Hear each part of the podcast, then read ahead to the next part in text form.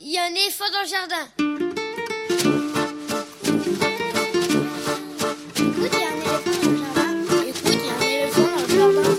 Hein Bonjour, bonjour à toutes et à tous. Véronique Soulet au micro pour l'actualité culturelle des enfants, petits et grands en Ile-de-France. Une émission pour tous les adultes qui n'ont pas oublié qu'ils ont d'abord été des enfants. Chaque semaine, écoute, il y a un éléphant dans le jardin vous fait découvrir artistes, créateurs, initiatives, médiations qui offrent aux enfants de quoi nourrir leur imagination et leur curiosité. En tout cas, ce qui nous semble original, réussi, intéressant, avec des reportages, des chroniques, des interviews, des lectures, concoctées par les chroniqueurs de cette émission et moi-même. Aujourd'hui, avec moi au fil de l'émission, Yves Bouvray pour le cinéma d'animation, Elsa Gounod pour sa chronique littéraire et Lionel Chenaille pour sa lecture. Au programme, et comme la semaine dernière, donc cinéma d'animation avec Yves Bouvray qui reçoit Guillaume Lorrain pour son film Vanille, sorti en salle la semaine dernière, à voir avec les enfants des 6 ou 7 ans.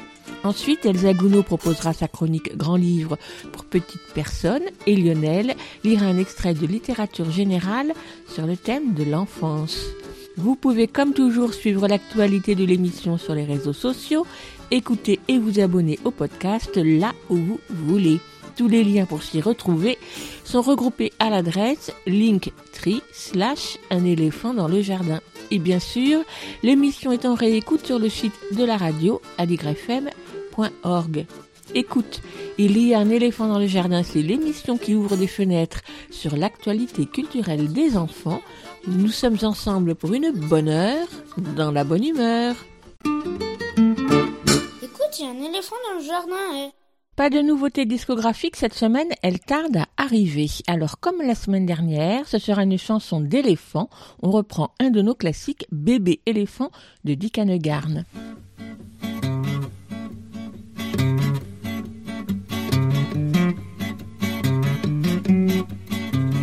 J'ai perdu ma tribu, tous mes frères et mes sœurs, que sont-ils tous devenus?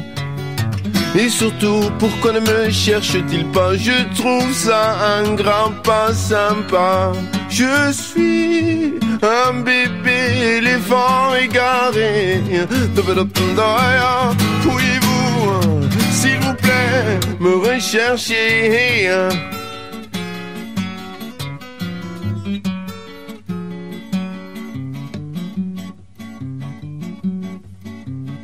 J'ai bien peur qu'il se soit suivi dans le précipice, au fond des profondis. Et moi, qu'est-ce que je deviens dans tout ça? Je me sens tout errata. Je suis un bébé éléphant égaré. Pouvez-vous, s'il vous plaît, me rechercher?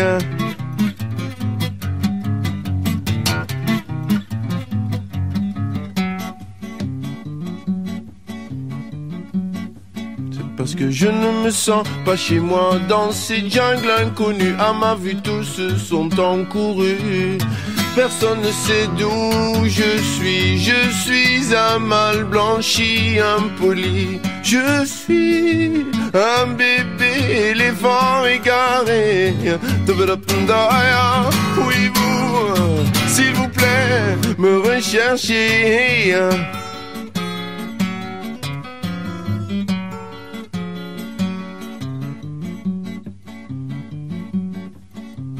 Quelle tribu voudrait m'adopter? Je suis un égaré, sans carte d'identité. Ok, je me plierai à vos coutumes. Ok, si vous acceptez mon volume. Je suis un bébé éléphant égaré. Pouvez-vous, s'il vous plaît, me rechercher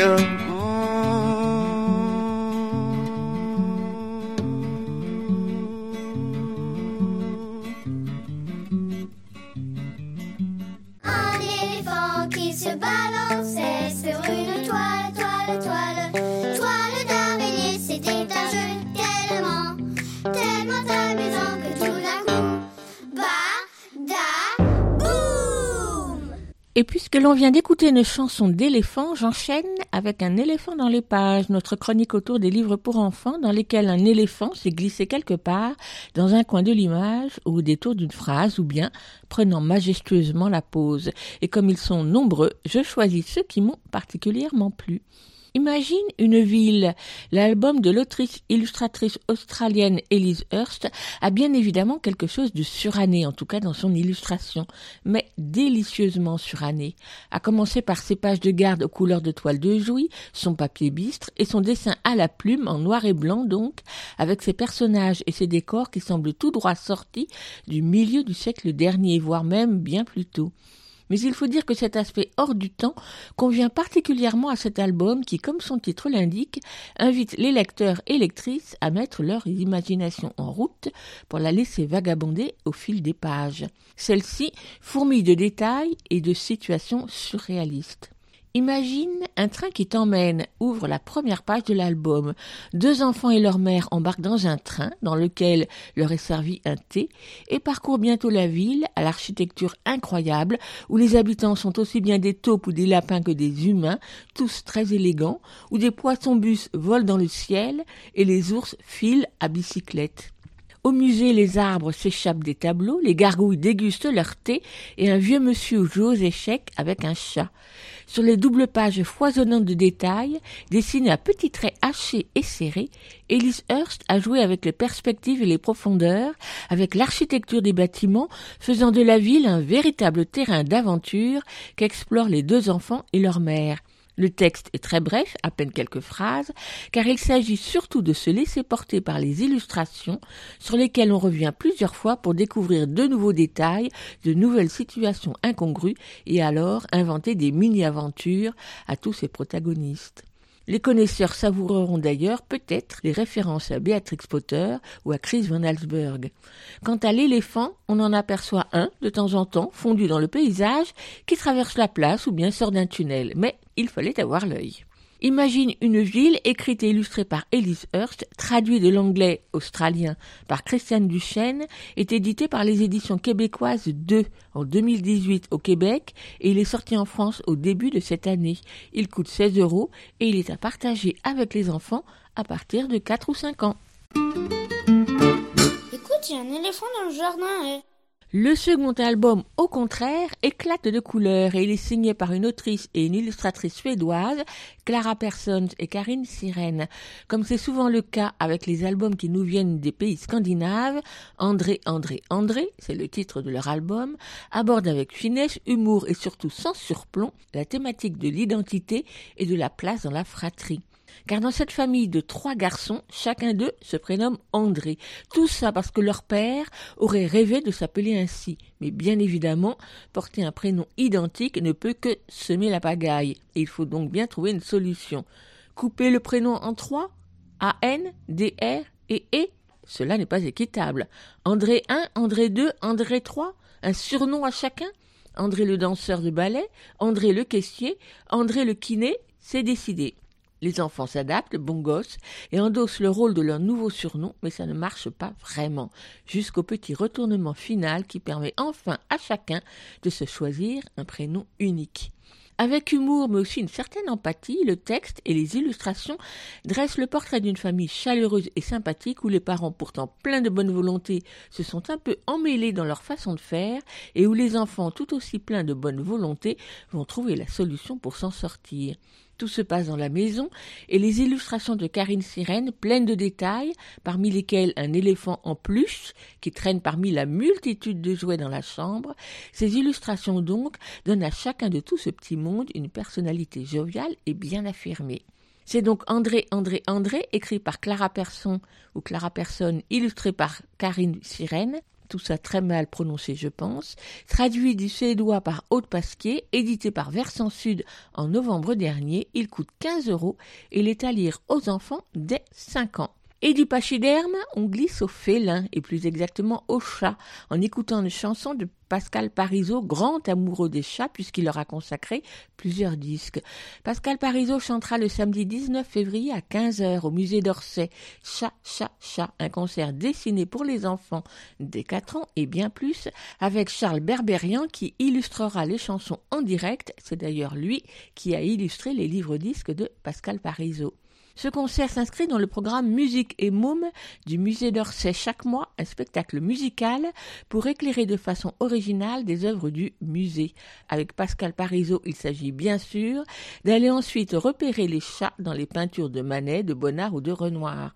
Bien sûr, il faut réserver, c'est 8 euros pour les enfants, le double pour les adultes. Et la chanson qu'on écoute, Tout le monde sait faire miaou. Chanson extraite de son livre CD Cha Cha Cha, sorti en 2015 chez Didier Jeunesse.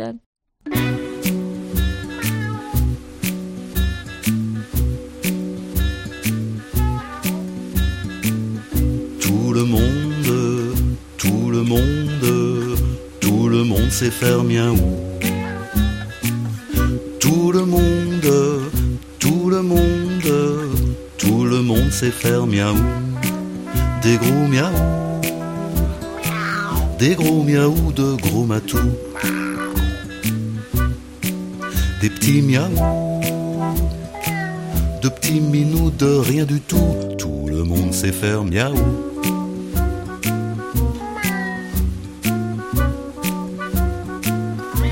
Allez les gars. Tout le monde, tout le monde, tout le monde sait faire miaou. Tout le monde, tout le monde, tout le monde sait faire miaou. Des beaux miaou, d'aristochats, de chats de goût. Tout le monde sait faire miaou. Des moches miaou, de clodochats, de chats d'égout. Tout le monde sait faire miaou.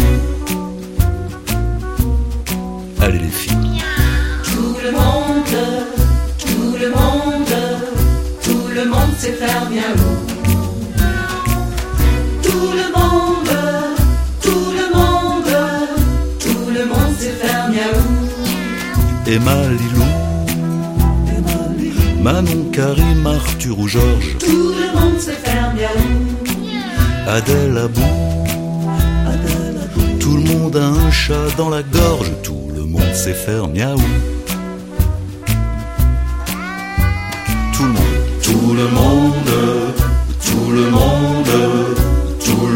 Sait faire miaou. Tout le monde, tout le monde, tout le monde sait faire miaou. Encore. Tout le monde, tout le monde, tout le monde sait faire miaou. Tout le monde, tout le monde, tout le monde sait faire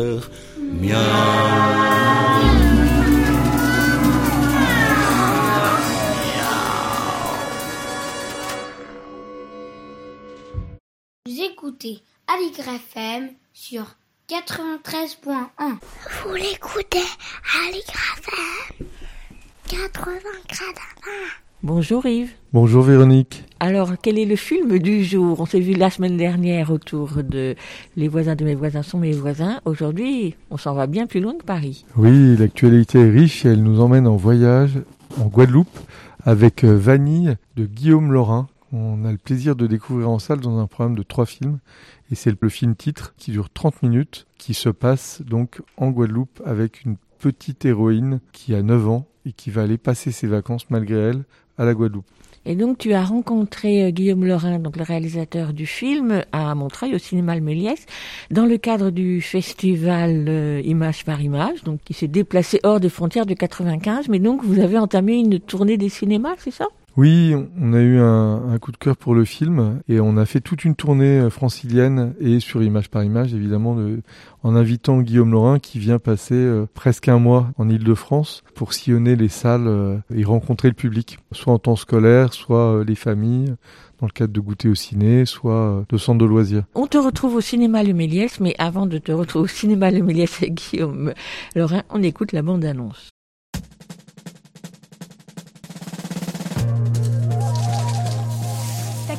Toi, en Guadeloupe, si c'est si génial Tu vas partir à l'aventure Non, j'irai pas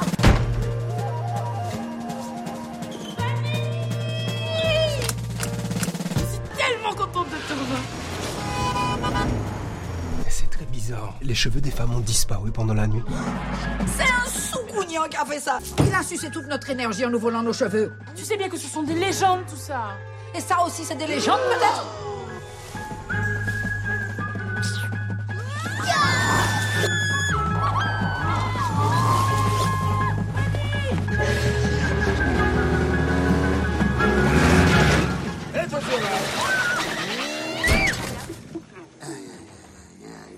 Ah, au fait, moi c'est Oba.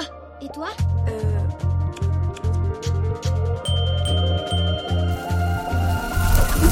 Vanille? Vanille Vanille Vanille Bonjour Guillaume. Bonjour Yves. Ouais, ça fait très plaisir de te rencontrer euh, pour Vanille, hein, dans, le, dans le cadre de la tournée euh, de sortie nationale du film, hein, qui est sorti le, le 2 février.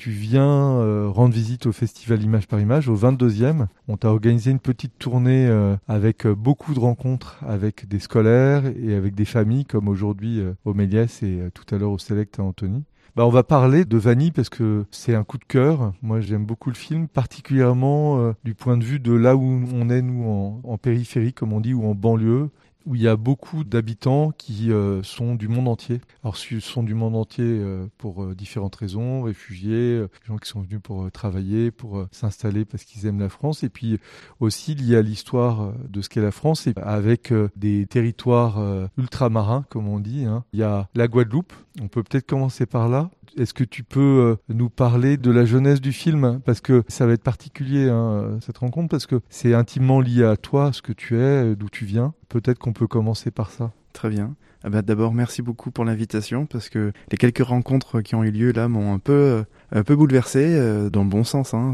C'est vrai que rencontrer un public euh, justement très euh, diversifié avec des enfants qui viennent d'un peu partout, ça crée des questions euh, assez, assez touchantes.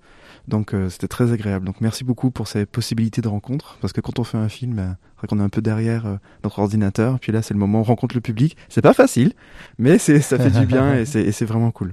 Donc euh, voilà. Donc moi, je suis originaire de Guadeloupe. Je suis né là-bas. J'ai grandi là-bas jusqu'à mes 17 ans. Et euh, à partir du moment où j'ai su que je voulais faire des films d'animation, je savais que je voulais parler donc de ma culture parce que je trouvais que voilà, a- il n'y a pas beaucoup de cinéma ni de films qui la mettaient euh, un petit peu en avant. Et donc très naturellement, je me suis mis à écrire des histoires qui parlent de, de mon vécu, des gens de ma famille, des gens que j'aime, et surtout qui met en avant le folklore et la culture en caribéenne un peu magique. C'est de ces envies-là qu'est né euh, le- le- le- les premières ébauches de vanille. Grâce au concours de Aurore Auguste, la co-scénariste qui est aussi d'origine guadeloupéenne et martiniquaise, et Antoine Lancio qui est réalisateur scénariste aussi à Folie Image, qui est le producteur du film, eh ben on s'est mis tous les trois à se casser la tête pour dire comment on peut faire une histoire qui soit universelle et authentique. Ben voilà, on a travaillé comme des fous euh, avec des allers-retours entre la Guadeloupe et Valence et on en est arrivé à cette histoire. Le point de départ donc de l'histoire même, c'est une histoire que m'a racontée ma mère quand j'étais petit au sujet d'une créature qui s'appelle le Soukounian, qui est une, espèce de vampire euh, local que j'adorais euh, écouter enfant parce qu'elle me faisait un peu peur mais elle me donnait plein de courage et elle ouvrait l'imaginaire. Donc voilà, je voulais partager ça avec tout le monde. Le Soukounian, on le remarque assez vite dans le film, par petites touches. Alors le personnage principal porte euh, de- le prénom de- et le nom du film, c'est Vanille. Pourquoi est-ce qu'elle s'appelle Vanille? Pourquoi le prénom Vanille? C'est parce que euh, quand j'étais petit, il y avait des jumelles qui venaient jouer euh, chez les voisins. Et c'était des copines avec qui on jouait beaucoup, je les aimais beaucoup. Elles n'avaient pas une vie très facile, mais voilà, elles m'ont marqué et elles avaient un caractère incroyable. Et donc je voulais donner euh, au personnage principal l'un de leurs prénoms. Alors au début, je me disais, ouais, Cannelle, ça va être cool, à cause de la couleur et tout ça. Et en fait, mon père a eu un chien qu'il a appelé Cannelle. Je dis, mais je vais pas appeler mon personnage comme un chien, même si c'est référence à la, la jumelle. Donc du coup, j'ai choisi Vanille. Et puis aussi, il y a cette chose intéressante, que la vanille, une fois séchée, elle est noire. Mais la glace à la vanille, elle est blanche avec des petits points noirs dedans.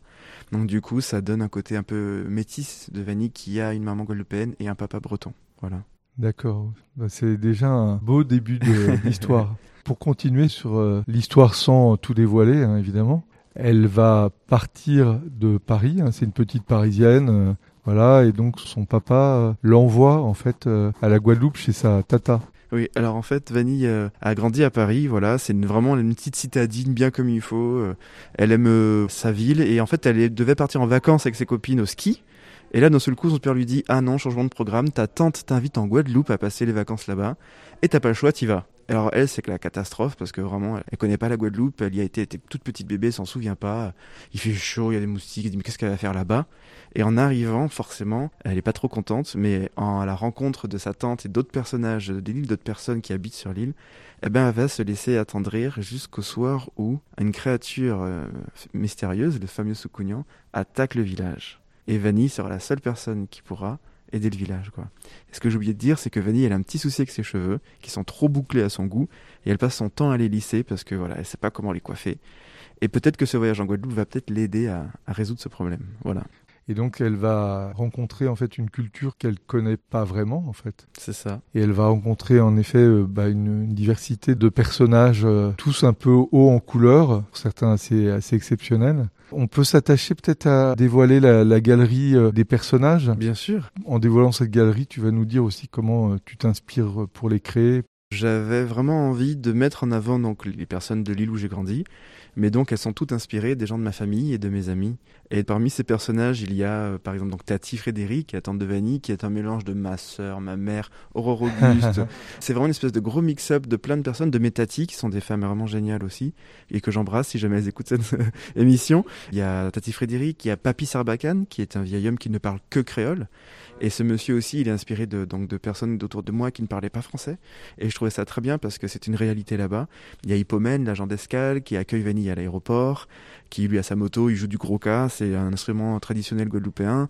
Et donc voilà, j'ai vraiment mis, essayé de mettre en place des personnages qui m'ont marqué et que je trouve beaux et que je trouve magnifiques et que j'avais envie que des gens les rencontrent. Et Vanille rencontre aussi euh, un autre mode de vie, une autre façon de voir la vie en fait, avec des gens un peu plus solaires, peut-être qu'est-ce qu'elle a autour d'elle, mais qui ont aussi leurs soucis. Hein. Mais voilà, donc ça c'est juste une façon de montrer le voyage et de montrer la beauté, d'aller à la rencontre des choses nouvelles, mais qui sont supposées être déjà en elle. Tu parles de la langue créole, Papy Sarbacane qui parle que créole. En fait, il y a, il y a vraiment un, va-et-vient en fait dans les échanges avec euh, les deux langues. en fait. C'est ça, ouais. Je voulais que les gens euh, entendent le créole, mais ne soient pas perdus quand même. Donc en fait, euh, quand les personnages parlent créole, il y a toujours quelqu'un qui va soit ré- euh, résumer ce qui vient d'être dit, ou alors le contexte permet de comprendre. Parce que la magie du créole, c'est que ça ressemble un peu à du français, donc on peut parfois comprendre. Il y a des influences africaines, espagnoles, anglaises.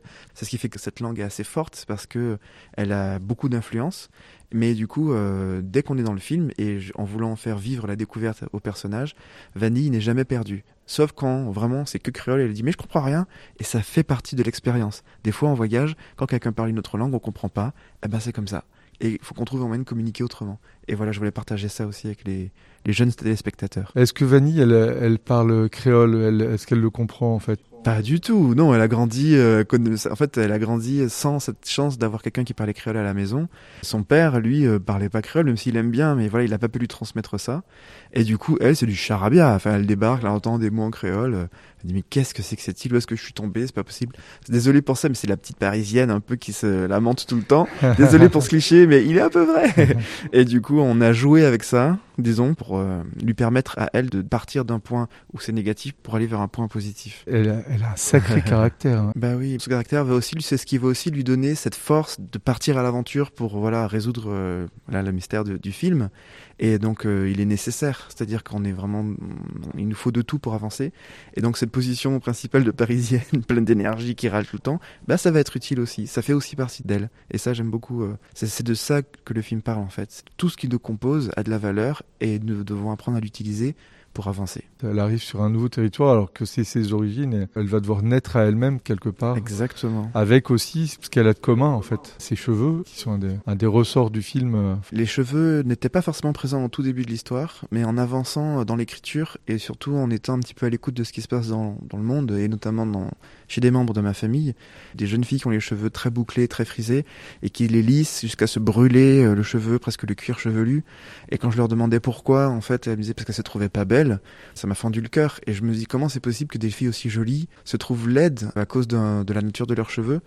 Et donc, en, forcément, en commençant à se re- renseigner, euh, en découvrant le mouvement Nappy aux États-Unis qui s'appelle Natural Happy, où les gens commencent à accepter la nature nat- de leurs cheveux et à le mettre en valeur et tout ça, je me suis dit que j'aimerais vraiment apporter ma pierre à l'édifice en utilisant donc euh, ce que je connais, donc la Guadeloupe et le fait qu'il y ait des personnes qui s'assument telles qu'elles sont, qui aiment leurs cheveux tels qu'ils sont, et utiliser ça en fait pour aider cette petite Vanille à découvrir la beauté de son cheveu et peut-être au-delà de ça parler à tous les enfants, parce qu'il n'y a pas que les petites filles aussi, tous les enfants qui se trouvent pas beaux, de se dire mais en fait c'est juste que tu es différent, mais tu es beau dans ta différence. Et accepter cette différence. C'était important pour moi aussi de parler de tous ces sujets-là. Et oui ça fait peut-être beaucoup dans un film aussi court, mais en même temps la vie c'est ça, on n'a pas des moments dans la vie où on parle que d'un sujet, tous les sujets se mélangent, arrivent en même temps et on doit apprendre à vivre avec. Et Vanille elle, nous le montre un peu comment faire, j'espère, à sa façon. Et puis chaque personne le fera à sa façon, mais voilà, c'était important pour moi de parler de ça. Ouais, c'est vrai que c'est assez juste parce que c'est pas insistant, c'est-à-dire que c'est très fluide dans l'écriture, dans, Merci. dans l'animation qui est assez détonnante. L'animation du personnage, ça fait penser au film de Benjamin Renner.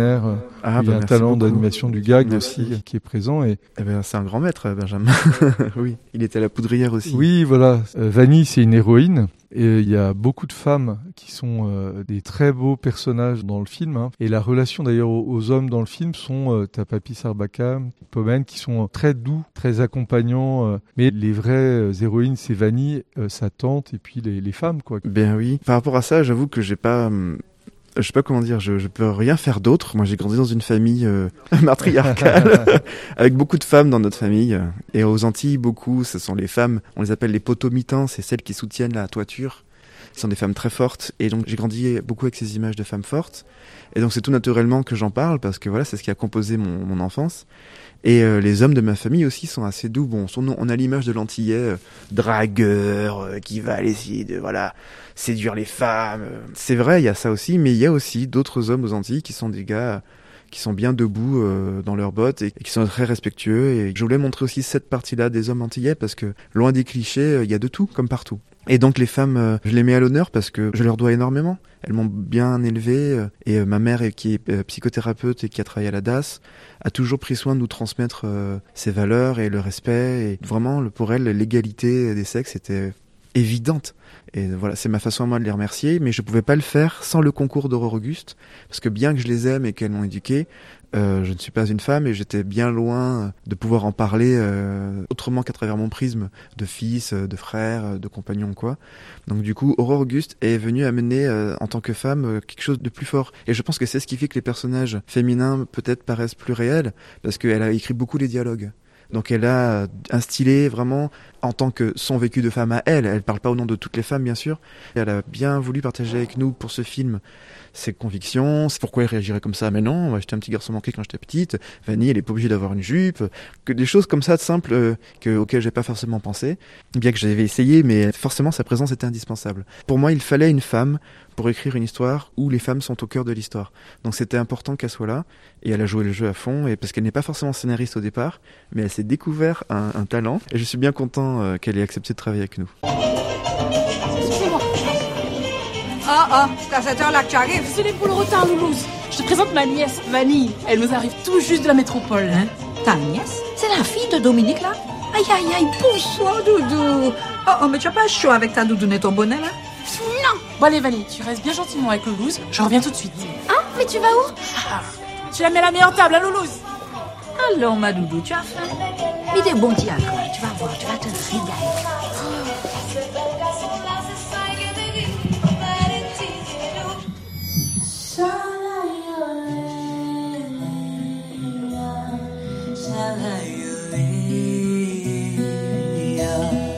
Petite moi, maman pas là,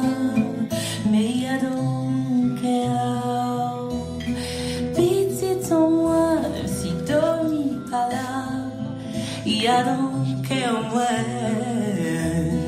Dormi pour moi, dormi toujours, les joues qui ouverts, qui découvert pays en nous, jour après jour.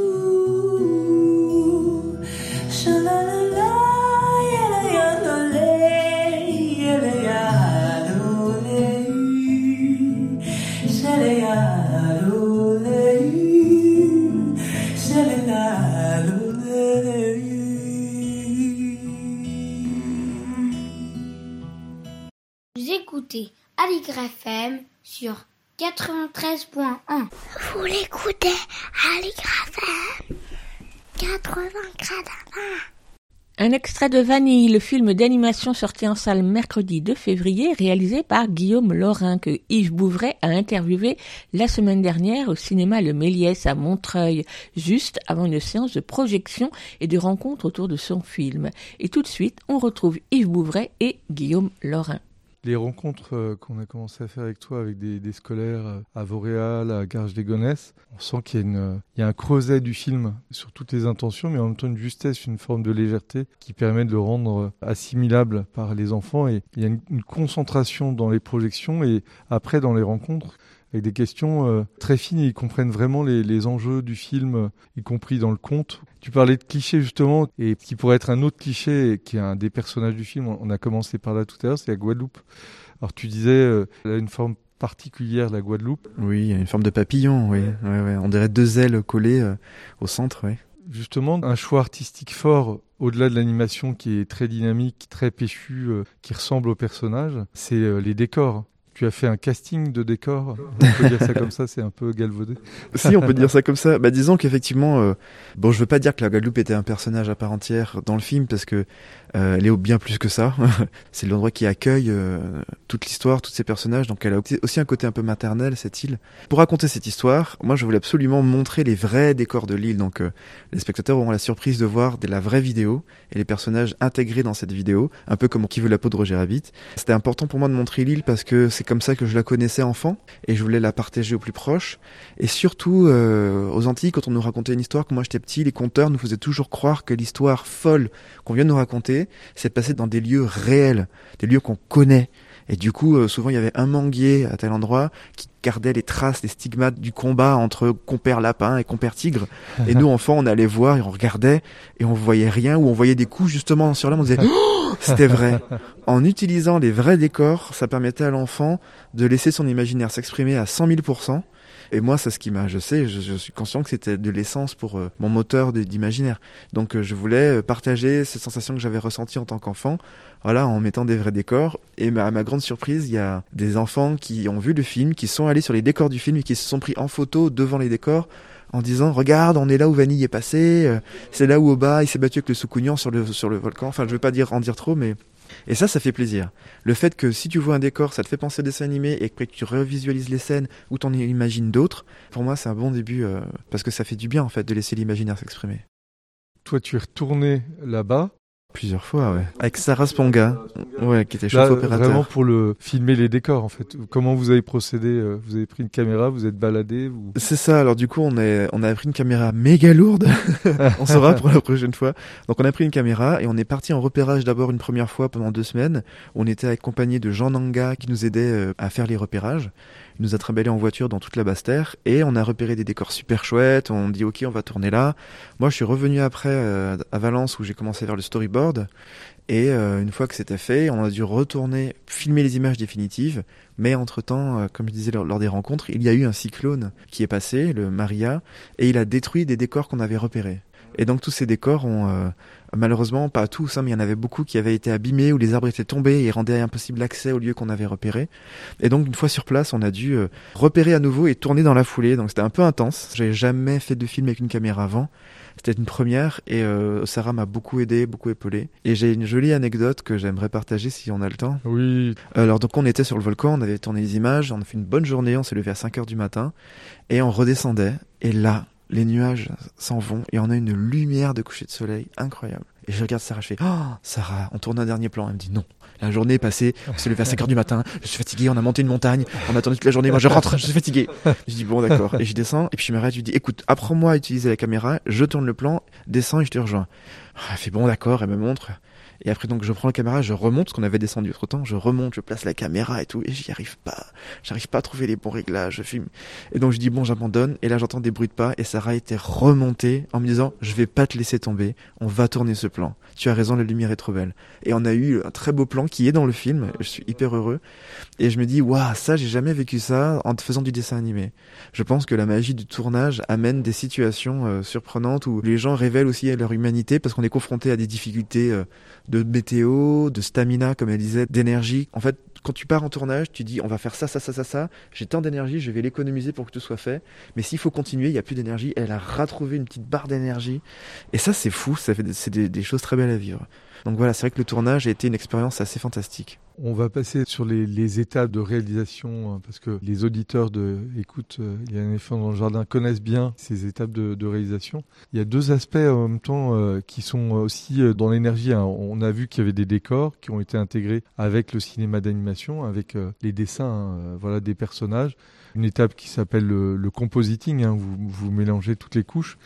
Il y a quelque chose qui est vraiment important quand on parle des personnages de Vanille, euh, de tous les personnages, c'est les voix, c'est les, les actrices et les acteurs. Et il y a un double travail qui est fait par rapport aux voix et par rapport euh, à la musique. C'est un peu intimement lié et aussi dans le, le choix des actrices et des acteurs, il y a une forte cohérence par rapport euh, aux Antilles, par rapport euh, à la Guadeloupe, à la Martinique. Et... Alors ça fait beaucoup de sujets. Vas-y, euh, débrouille-toi avec ça. Non, je blague. non mais j'ai un début de réponse. Alors en fait, euh, c'était important pour nous forcément qu'on travaille avec des comédiens, des comédiennes des îles. Parce qu'il y a l'accent, parce qu'il y a la culture, c'est très important. On m'a posé une question une fois par rapport au fait de est-ce que c'était compliqué de choisir les voix? Et je leur ai dit bah non, c'est évident parce que aux États-Unis, il y a beaucoup de par exemple des personnes euh, qui ne sont pas de culture afro-américaine et qui faisaient des voix de personnages afro-américains. Et du coup, euh, ça a posé problème. Mais pour nous, il n'y avait aucune question. En fait, c'était évident que ça allait être euh, des personnes des Antilles. Mais je me suis confronté un peu à des difficultés de trouver des voix, par exemple, pour les enfants. Mais la vie est toujours pleine de surprises parce que je suis une fois, je suis allé à un concert et il y avait Tricia Evie qui chantait et je suis tombé amoureux de sa voix, de sa personnalité. Et je suis allé la voir. Après, je lui ai dit, est-ce que tu veux faire des voix pour mon dessin animé Et elle m'a dit, mais tellement, j'attendais ça toute ma vie, j'en rêve. Et du coup, à partir de là, on s'est mis à travailler ensemble. Et grâce à elle, on a trouvé les voix de Papy Sarbacane, la voix de Loulouse, qui est une chanteuse que certaines personnes connaissent, qui s'appelle euh, Jocelyne Berroir, la chanteuse du groupe Cassav. Et euh, j'ai eu la chance de pouvoir travailler avec elle. Et euh, Julien Béramis, qui est aussi un comédien et réalisateur guadeloupéen, qui a fait la voix du personnage aussi, qui a eu l'humilité de pas rentrer dans un rôle d'homme guadeloupéen, qui a compris les enjeux, qui m'a posé plein de questions sur qu'est-ce qu'on voulait vraiment, qui trouvait ça super de mettre des personnages antillais un peu différents de ceux dont on a l'habitude. Donc voilà, j'ai une chance incroyable. Il y avait aussi Marie-Eva Fan qui fait la voix de Vanille, qui est euh, du coup par chance un ami à moi, Gabriel Arel, l'a rencontré dans un stage d'été où elle faisait la, maligne avec ses copines, elle faisait des blagues. Il lui a dit j'étais trouvé Vanille, je l'ai rencontrée, elle a accepté de faire la voix. Elle est aussi euh, guadeloupéenne, euh, elle est métissée euh, Hexagone Guadeloupe et du coup elle connaissait très bien ce que vivait Vanille. C'était incroyable. Chaque personne qu'on rencontrait, la synchronicité a fait qu'ils étaient prêts pour faire ce film et on a trouvé vraiment euh, des moments assez beaux lorsqu'on a enregistré les voix et on a eu des cadeaux. Tricia Evie a composé une chanson pour le film qu'on a intégré. Euh, Hippomène Léovan nous a fait du boulaguel qui est un chant traditionnel guadeloupéen d'une beauté rare que Christophe Chassol du coup qui a fait la musique a utilisé dans le générique final. Donc voilà, il y a une espèce de simplicité, de rencontre et d'efficacité et je dirais je pense que c'est la magie aussi des fois de travailler avec des gens concernés par l'histoire.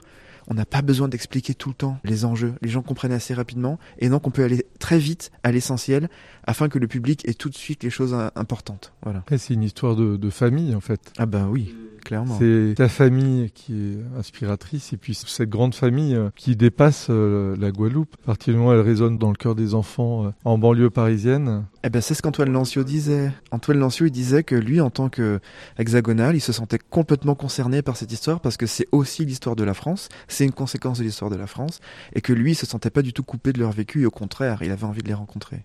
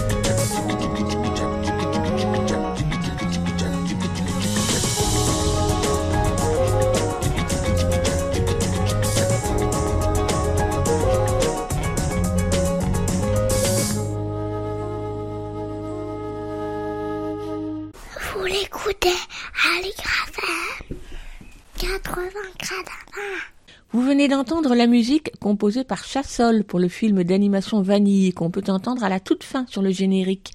Vanille est sorti en salle le 2 février et tout de suite, on retrouve son réalisateur Guillaume Laurin interviewé par Yves Bouvray. Et, c'est vrai qu'il y, a cette continuité aussi d'un langage universel euh, qui, est la musique. Hein. Le, ouais, Chassol, ouais. est-ce que tu peux nous parler un peu plus de lui? Moi, je ne connaissais pas. Alors, Chassol est un compositeur euh, d'origine martiniquaise qui fait une musique assez géniale que je, je n'arriverai pas à classer, pour être honnête. Je veux pas du tout l'enfermer dans quoi que ce soit. Sa méthode est assez euh, intéressante. Il va enregistrer en fait des sons dans la vie de tous les jours, de, des musiques ou alors des gens qui parlent, qu'il va mettre en boucle. Et à partir de cette base sonore, il va euh, arranger, il va rajouter de la mélodie, il va composer, il va aller plus loin et du coup nous, nous offrir un bout de musique qui met vraiment en avant le, le réel et son imaginaire musical. J'ai découvert son album euh, India More, qui est incroyable. Ensuite, un ami m'a fait découvrir euh, Big Sun, qui est son album qu'il a réalisé en Martinique, qui est incroyable. Il enregistre des chants euh, traditionnels martiniquais, le carnaval, un oiseau, un merle, à partir duquel il crée une musique fantastique. Et je me suis dit, vu que sa méthode est assez proche de la mienne dans le sens où moi je filme des vrais décors par-dessus lesquels je rajoute mon imaginaire, ah bah du coup il y a peut-être moyen de faire quelque chose. Et là où j'ai été surpris, c'est que d'habitude quand on fait un film, la musique vient assez tôt au niveau de l'animatique ou même des fois au scénario eh ben, vu comment il travaille, il a proposé la musique plutôt à la fin du film, une fois que toutes les images étaient faites. Et il a trouvé, il a eu la, je sais pas comment il a fait, mais la finesse de se caler sur le rythme de l'animation pour euh, créer ses propres musiques. Et c'était euh, vraiment génial de travailler avec lui. Et il a été très généreux. Donc c'était vraiment top ce qu'on appelle le, sound design du film a été fait par un grand sound designer, euh, Loïc Burkhardt, mais oui, j'ai une chance incroyable de travailler avec Luc Burkhardt, dont j'admire vraiment le travail, qui a travaillé sur tous les longs métrages de Folimage, qui vraiment est, un travailleur hors pair parce qu'il se donne à 100% sur le film. Et lui, même s'il n'est pas guadeloupéen, il a tout à fait compris les enjeux du film et j'ai pas eu besoin de lui expliquer. C'est quelqu'un qui a un cœur grand comme la, comme l'univers et qui est capable de se mettre dans les chaussures des autres très rapidement. Et donc, il a été capable aussi, lors, lors de l'enregistrement des voix, de proposer d'autres façons de dire les choses, de proposer des dialogues un peu différents. C'était quelqu'un qui m'a accompagné, euh, donc, de l'enregistrement des voix jusqu'à la création sonore du film et qui m'a épaté par euh, son inventivité, sa créativité. Il a vraiment su euh, capter ce qui fait que la Guadeloupe est un endroit aussi particulier. Il a à, distance euh, aider euh, les ingé sur place à enregistrer les ambiances sonores euh, en Guadeloupe. C'était vraiment génial de travailler avec lui. Je le remercie encore pour tout le temps et la patience qu'il a eu de travailler avec moi, parce que c'était mon premier film et j'en ai fait des erreurs. Donc voilà, je suis hyper reconnaissant. Justement, en, termes de transmission, on se souvient de Zane Palsy, Rucas Nègre, Siméon il y a une certaine parenté croisée hein, en fait euh, avec Vanny et, Siméon. Euh. et justement, comment euh, tu t'es formé Est-ce qu'il y a une sorte de compagnonnage par rapport aux artistes? On sait que l'animation, par exemple, à la Réunion, elle est arrivée avec Adama de Simon Rouby, mais avant, il y avait presque pas d'animation. Eh ben, disons qu'en Martinique, il y a des Martiniquais qui ont étudié à Supinfocom, qui sont retournés là-bas, qui ont créé l'école Parallèle 14 et qui eux offrent une formation d'animation 3D aux étudiants martiniquais et en Guadeloupe à tous ceux qui veulent l'apprendre. En ce qui concerne l'animation traditionnelle 2D, il y, a, y a rien. en, tout cas, en Guadeloupe et en Martinique, il y a rien, ni en Guyane. Moi, j'ai été plutôt formé, oui, par le cinéma de fiction euh, antillais. Euh, Zen Palissy, forcément, a, ouvert les voies pour tout le monde. Hein. Donc, euh, je lui suis très reconnaissant aussi pour son cinéma. Et c'est vrai que ce sont des choses qui nous nourrissent un peu malgré nous c'est quand j'en ai parlé avec, avec Auguste, elle me dit, mais c'est comme dans Siméon. Je suis, ah, mais oui, c'est vrai. Et du coup, c'est bien parce que ça veut dire qu'on se nourrit les uns les autres. Et en termes d'animation, ben, alors, sauf erreur de ma part, il me semble que Vanille du coup est le premier dessin animé guadeloupéen en 2D, en dessin animé. Et j'en suis très content parce que je voulais que ce soit possible. Et quand j'ai montré le film en Guadeloupe, je me suis rendu compte que plein de gens attendaient ça depuis longtemps, dont moi, hein, je suis le premier à l'avoir entendu. Et du coup, euh, ça fait plaisir de pouvoir apporter euh, cette petite pierre euh, à l'édifice. Et tu peux nous parler de ton parcours et on va revenir sur la poudrière aussi parce que poudrière c'est aussi des gens du monde entier qui viennent se former. En fait, ils sont déjà formés, mais ils vont apprendre à être euh, réalisateurs. Et toi, qu'est-ce que tu as fait juste avant la poudrière? Et qu'est-ce qui t'a d'ailleurs donné envie euh, de dessiner et de devenir euh, réalisateur de dessins animés aussi? Comme je dis, je suis né j'ai grandi en Guadeloupe. Et quand j'ai eu, je sais pas, 12-13 ans, j'ai commencé à regarder des dessins animés d'animation qui n'étaient pas que pour les enfants. Peut-être c'était un peu plus tard quand même. Donc j'ai découvert les films notamment des studios Ghibli, de Takahata et de Miyazaki qui proposait des histoires complètement folles, euh, incroyablement grandes. et universel parce que ça se passe au Japon, mais je me sentais complètement concerné par ce qui se passait. Et je me suis rendu compte qu'on pouvait faire vivre énormément d'émotions. Bon, déjà les Disney avaient, avaient déjà marqué un peu le chemin, mais hum, les films japonais m'ont plutôt ouvert l'esprit encore plus. En plus, c'est aussi des films français. hein. Par exemple, les triplettes de Belleville, ça a été une explosion euh, de possibles. Donc en fait, c'est euh, en découvrant le cinéma d'animation au sens plus large, des courts métrages de Frédéric Bach, par exemple. C'était une belle claque aussi. Le vieil homme et la mer de Petrov. Ça, ce sont des films qui te font te dire que tout est possible et que le dessin est un outil qui te permet d'exprimer tout ce que tu veux. Alors que la fiction peut être limitante sur certains aspects, l'animation, elle, n'est n'est pas limitée, à part par l'argent, mais je veux dire, euh, ton imaginaire, il peut vraiment s'exprimer. Et donc, j'ai dessiné beaucoup, enfant, beaucoup, beaucoup, beaucoup. Et quand j'ai vu ces films-là, je me suis dit, voilà, c'est ce que je voulais faire. J'ai eu la chance de pouvoir partir donc à Paris, faire une petite prépa artistique, suite à laquelle je suis parti au Luxembourg, où là, j'ai carrément fait un BTS technique pour apprendre vraiment à dessiner, à devenir animateur, technicien, comprendre les mécaniques de l'animation, comprendre l'histoire, d'où ça vient, pourquoi on fait ces films-là. Euh, apprendre à dessiner exactement Pinocchio, euh, Chihiro, euh, des personnages connus pour devenir euh, le meilleur outil pour un réalisateur, parce que c'était ça en fait, servir la vision d'un réalisateur, être, se mettre au service de, de ce qu'il veut vraiment raconter. Et une fois que j'ai fait cette formation, j'ai travaillé plusieurs mois à Paris, où j'ai rencontré Benjamin Renner, qui euh, m'avait montré son film euh, La queue de la souris. Pareil, j'étais estomaqué et je lui disais que je voulais vraiment raconter des histoires, plus qu'être que technicien. Il me dit, bah écoute, tente la poudrière, on verra, on sait jamais.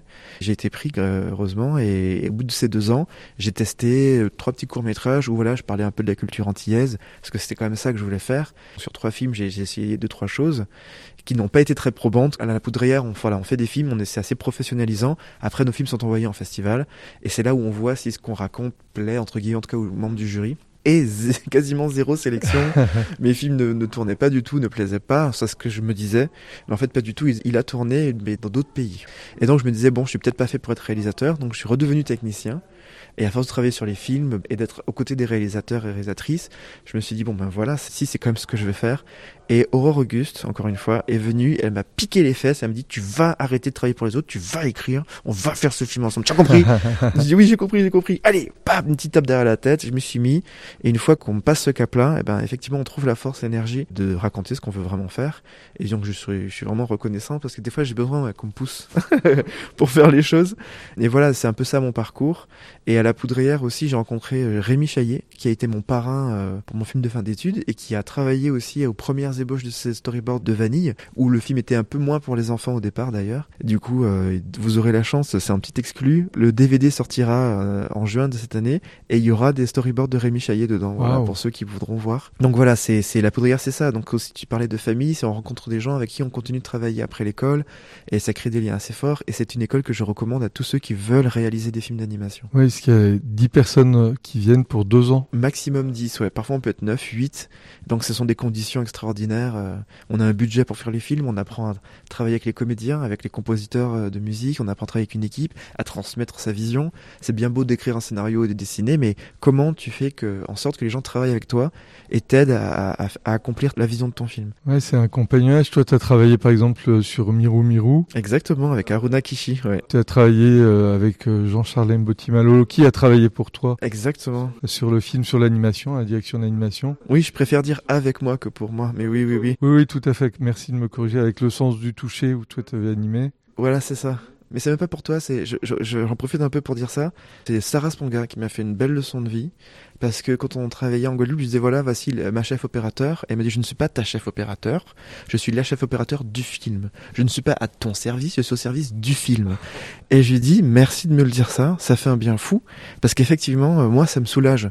Parce que quand en te disant ma chef opérateur, j'ai l'impression que je suis responsable de toi. Et heureusement, c'est pas le cas. Tout ça pour dire qu'en fait, on s'appartient pas et qu'on travaille vraiment ensemble. Et, c'est bien que tu en parles comme ça parce que du coup, ça permet de le dire. On n'a pas un scénariste. C'est pas notre scénariste, on travaille avec un scénariste qui, voilà, c'est vraiment des choses où, j'aimerais bien qu'on qu'on arrête de dire en cinéma mon scénariste, mon producteur, mais mais mais non, c'est pas à toi.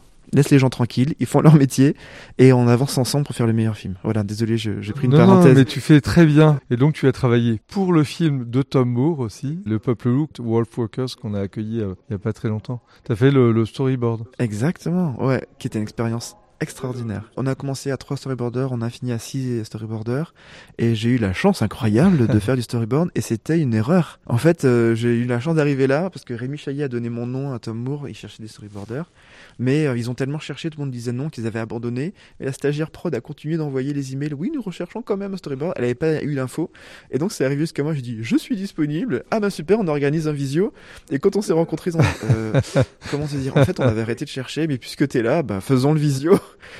Et ils font, bah écoute, allez, on essaye pour voir. Et quand je suis arrivé, euh, ils étaient pas très accueillants au début. C'était un peu genre, bon, on va voir ce qui, qu'est-ce qu'il a dans le ventre, le petit Frenchie. et du coup, euh, j'ai dit, vous allez voir ce que j'ai dans le ventre.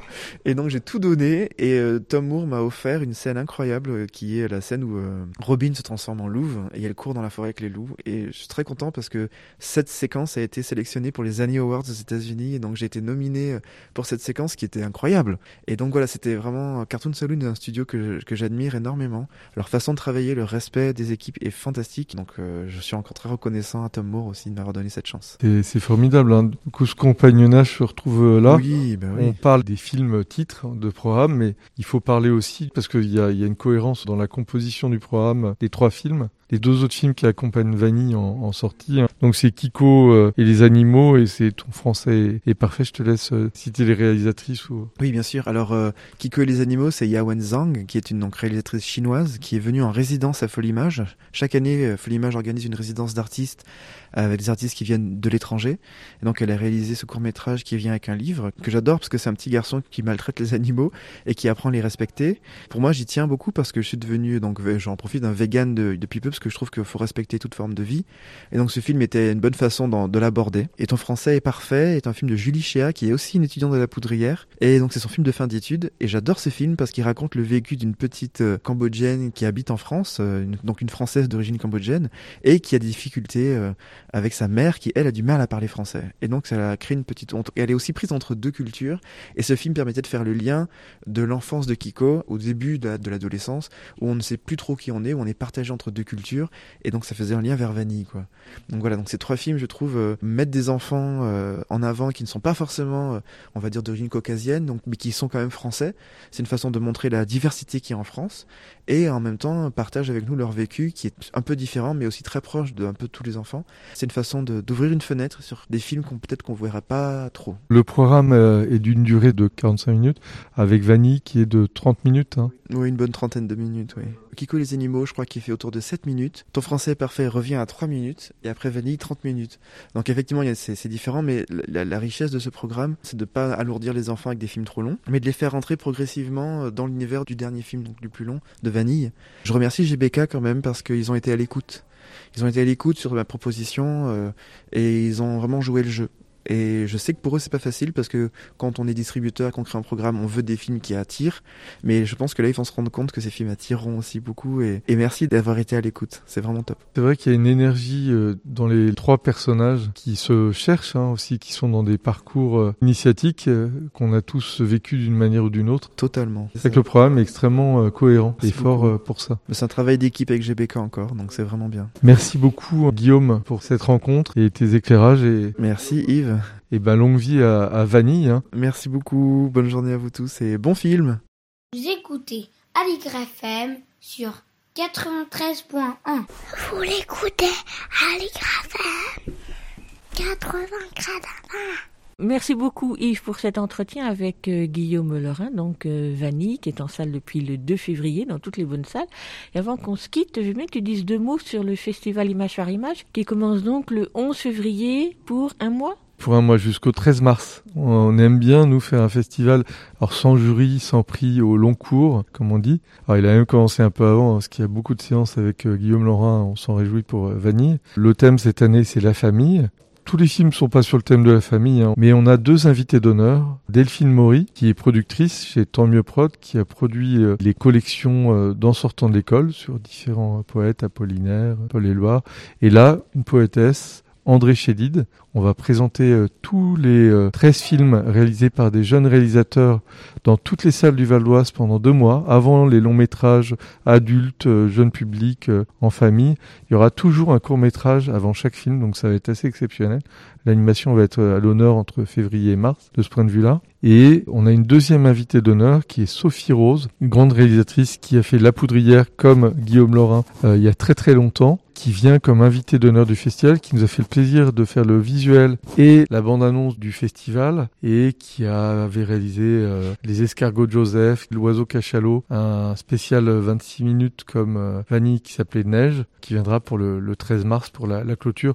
Et entre ces deux temps, on aura beaucoup de réalisatrices et de réalisateurs qui vont euh, nous rendre visite pour euh, des secrets de fabrication, euh, pour des rencontres avec le public, parce que ça, c'est l'ADN du festival. C'est important euh, de faire ces rencontres qui vont toucher au cœur des réalisateurs, comme l'a dit Guillaume, quand il rencontre des enfants qui lui parlent de son film d'une certaine façon. Et c'est aussi les enfants qui sont touchés d'avoir le plaisir d'avoir un auteur, une autrice qui vient les, les voir, qui leur parler de l'œuvre.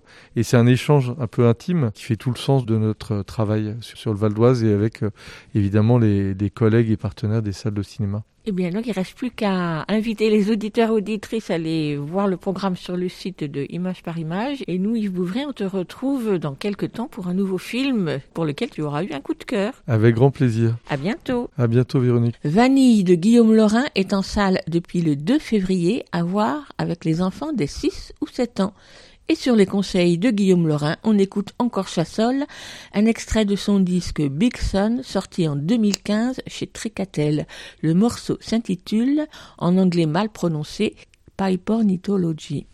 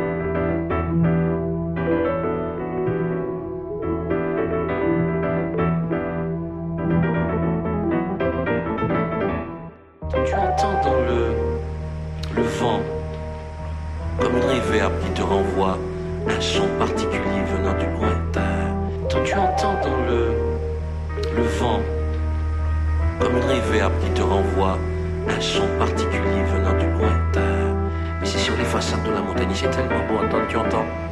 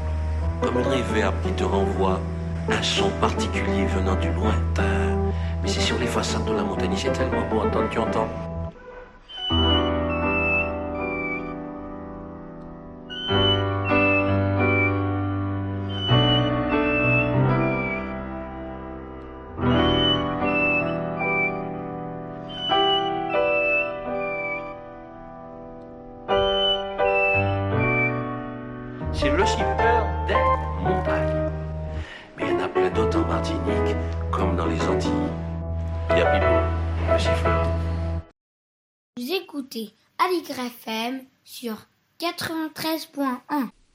Yves Bouvray a évoqué il y a quelques instants la projection tout au long du festival Image par Image des courts-métrages d'animation produits par Tant Mieux Prod autour de poèmes d'André Chédid, interprétés graphiquement par de jeunes réalisateurs de différentes écoles d'animation. C'est l'une des séries de la collection en sortant de l'école, initiée en 2013, sous la houlette de Delphine Maury. Depuis, huit saisons ont vu le jour, une par poète, Prévert, Desnos, Éluard, etc., avec pour chaque saison 13 poèmes et donc 13 films, évidemment tous différents, aussi bien par leur technique que par leur façon de faire vivre le poème. Tous ces films ont été ou sont diffusés sur France Télévisions dans les programmes coût destinés aux enfants, mais sont aussi aux merveilles édités sous forme de livres DVD aux éditions Thierry Magnier. Un premier opus, Les quatre saisons d'En sortant de l'école, apparu en 2017 et les quatre nouvelles saisons d'En sortant de l'école est sorti à l'automne dernier. Quatre poètes, Roy, Tardieu, Verlaine, Chédid, 53 jeunes réalisateurs ou réalisatrices, 52 poèmes et donc 156 minutes de film. Cela donne un superbe grand livre d'une centaine de pages, une double par poème, illustré par une image du film, diversité des sensibilités, des techniques, des images. Alors on feuillette l'album, on s'arrête pour lire un poème ou pour se laisser happer par une image avant d'aller regarder un, deux ou même davantage de films regroupés sur les deux DVD. Voilà un bien beau voyage en poésie. Ce sont donc les quatre nouvelles saisons d'En sortant de l'école, éditées par Thierry Magnier. L'ouvrage coûte 30 euros et bien sûr, il n'y a pas d'âge pour s'en délecter.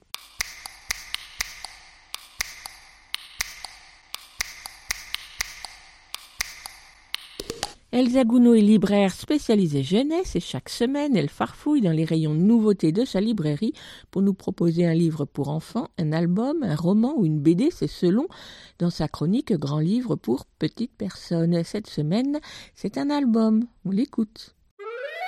Grand livre pour petites personnes par Elsa Gounod, libraire à Paris. Bonjour, aujourd'hui, je vais vous parler de l'album Laïka la véritable histoire de la première cosmonaute de Camille Louzon, paru tout récemment aux éditions Magnani. J'aime beaucoup les éditions Magnani, dont je parle pour la première fois ici.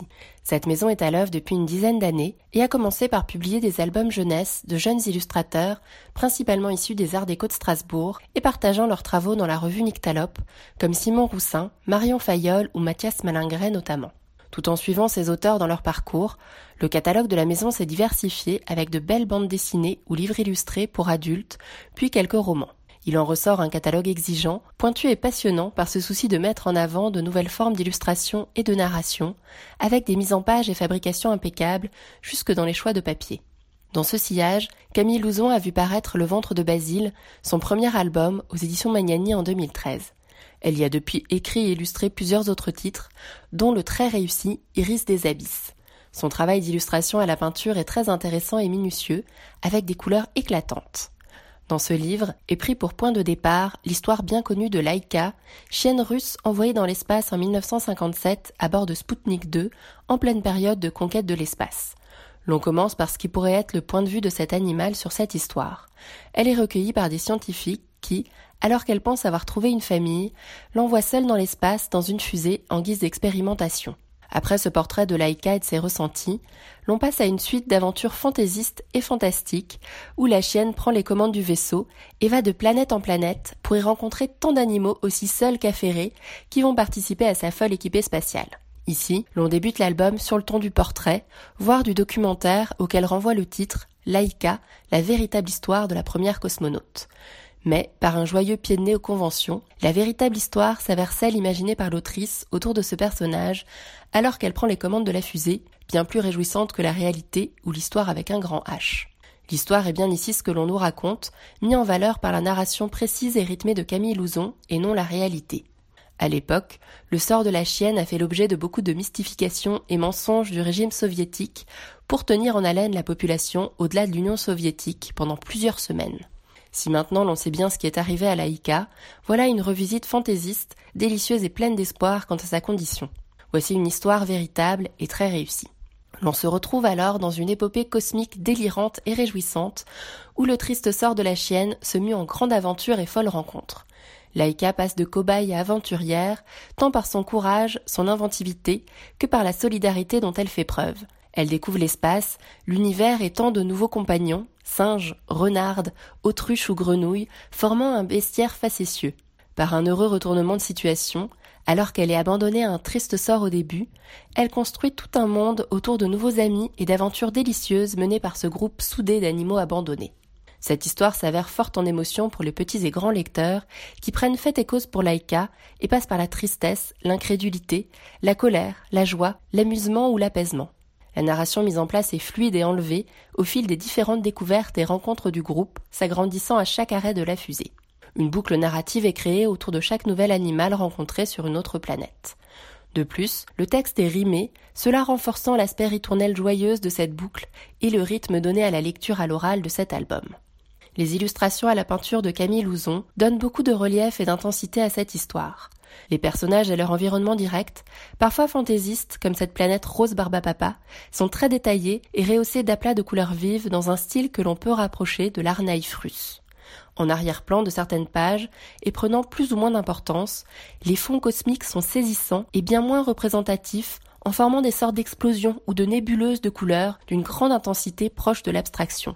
À cela s'ajoutent de nombreux points blancs parsemant ces fonds pour représenter les étoiles en revenant à la naïveté première des illustrations. Ces deux aspects combinés donnent un résultat fascinant que l'on se plaît à détailler. J'espère vous avoir donné envie de découvrir cet album que je conseille à partir de 5 ans, Laïka, la véritable histoire de la première cosmonaute, de Camille Louzon aux éditions Magnani, au prix de 22,90€. Moi, j'espère pouvoir voir un jour des peintures originales de Camille Louzon, tant son travail et ses couleurs sont réjouissants. Merci Elsa pour ce voyage dans l'espace avec Laïka, la véritable histoire de la première cosmonaute de Camille Louzon, un album à découvrir de visu dans toute bonne librairie. Écoute, les pas au jardin. Bonjour Lionel. Bonjour. On termine l'émission avec euh, la lecture d'un extrait de littérature générale. Je vois que tu as un livre de poche. Euh, oui, c'est un livre qui est paru en poche chez Point. C'est un livre de Carole Five qui s'appelle Que nos vies aient l'air d'un film parfait. C'est son premier roman. C'est l'histoire de Tom, 8 ans, ses parents s'entre-déchirent et divorcent. Et là, c'est le tout début du roman. C'est un roman assez court qui fait une centaine de pages, peut-être un peu plus. Ouais, non, une centaine de pages. Et là, c'est la voix de la grande sœur. On t'écoute.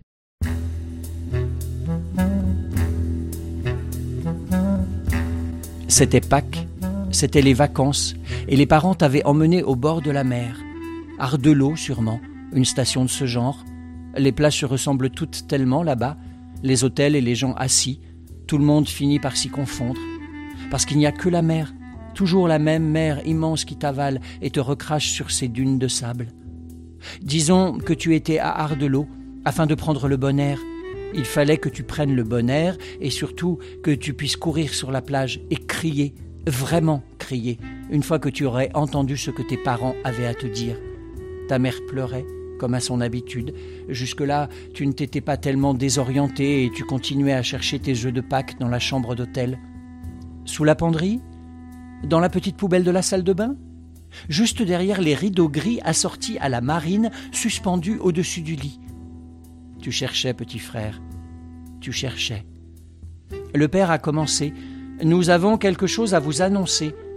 Ça t'a glacé d'un coup. Surtout l'entendre dire nous pour parler de ta mère et de lui, comme s'ils avaient pu se fondre en une entité, un nous bien identifiable, celui des parents, capables de prendre une décision commune. C'était bien la première fois qu'ils avaient l'air d'accord sur quelque chose, et ça ne t'en a paru que plus suspect. D'habitude, les parents ne s'adressent pas vraiment à toi, sauf pour dire les fourchettes à gauche, les coudes sur la table, monte-moi vite ce bazar dans ta chambre. En dehors de ça, les parents ont rarement l'occasion de se confier à toi comme ce matin. C'est une famille qui déjà n'en est plus une, et où il n'y a plus grand-chose à se dire, à moins que ce ne soit une famille où il y ait tellement de choses à dire que plus aucun mot n'en sorte. Comme quand la bouche est tellement pleine que si on l'entr'ouvre, ce n'est pas un mot qui arrive, pas un tout petit mot, mais tout un tas de mots emmêlés, qui, à la fin, forment un bruit étrange, à peine un cri. Ce cri que tu as eu après que les parents t'ont dit ce qu'ils avaient à te dire ce matin-là, juste avant que tu ne cours vers la plage et que la bruine qui tombe toujours à Ardelot les week-ends de Pâques ne se mêle à tes larmes, et que jamais personne ne puisse deviner si c'était tes larmes ou si c'était la pluie. Tu es à la plage, enfin plutôt dans une chambre d'hôtel face à la plage, à la mer comme tu veux, et il bruine. Tes parents ont quelque chose à t'annoncer. À voir leur tête, tu comprends que l'heure est grave, qu'elle est grave depuis longtemps, mais enfin là tout de même elle est extrêmement grave. Tu comprends que tes parents ne s'apprêtent pas à t'annoncer la cachette du lapin en chocolat ou du maxi œuf empli de petits œufs planqués dans la cabine de douche, à moins que ce ne soit tout simplement derrière la porte-fenêtre. Quelle arnaque T'as huit ans et t'as droit à tes œufs en chocolat. T'as huit ans et bientôt tu vas entendre la nouvelle qui va te coincer les mots dans la gorge pour longtemps. Cette nouvelle, tu ne seras pas le premier enfant à l'entendre, ni le premier, ni le dernier. Des milliers d'enfants, peut-être des millions qui l'ont entendu et l'entendront encore. Des millions d'enfants du divorce. Car c'est sûr, c'est bien ça. Le père répète, nous allons divorcer. Ou nous allons nous séparer. Tu ne sais plus exactement si c'est divorcer ou séparer. Tu retiens juste l'idée principale qui est que pour toi, le monde s'écroule. Ton visage devient un peu plus rouge, tes yeux un peu plus brillants, et tu regardes tes parents qui maintenant ont la même tête, pleine de larmes en dedans. Alors le père ouvre la porte de la chambre. De l'air, allons prendre l'air. C'est là que tu as mis ta petite main dans la mienne et qu'on a couru tous les deux vers la plage. Toi qui pleurais, petit frère, était-ce les larmes ou la bruine? C'était fait exprès pour qu'on ne sache jamais. Tu tenais fort ma main parce que tu savais ce matin-là, sur la plage d'Ardelot qui ressemble à toutes les plages du Nord, le soleil brillait déjà à travers les gouttes mêlées du ciel et de la mer. Le soleil perçait déjà. Il devait être quoi? 9 h 9h30 Tu savais que quelque chose sonnait comme la fin de l'enfance.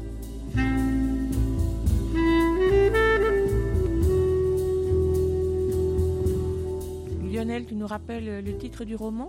Ça s'appelle Que nos vies aient l'air d'un film parfait. C'est un roman de Carole Five qui a été édité par Le Passage Paris-New York Édition en 2012 et que l'on peut trouver aujourd'hui dans la collection Point. Merci Lionel et à la semaine prochaine. À la semaine prochaine. Écoute, il y a un éléphant dans le jardin, c'est fini pour aujourd'hui. On se retrouve la semaine prochaine, même jour, même heure, même fréquence. En attendant, vous pouvez réécouter cette émission ou celle des semaines passées sur votre application habituelle d'écoute de podcast ou bien sur Podcastix qui héberge le podcast. Vous pouvez également suivre l'actualité de l'émission sur Instagram et sur Facebook. Tous les liens sont regroupés à l'adresse linktree slash un éléphant dans le jardin.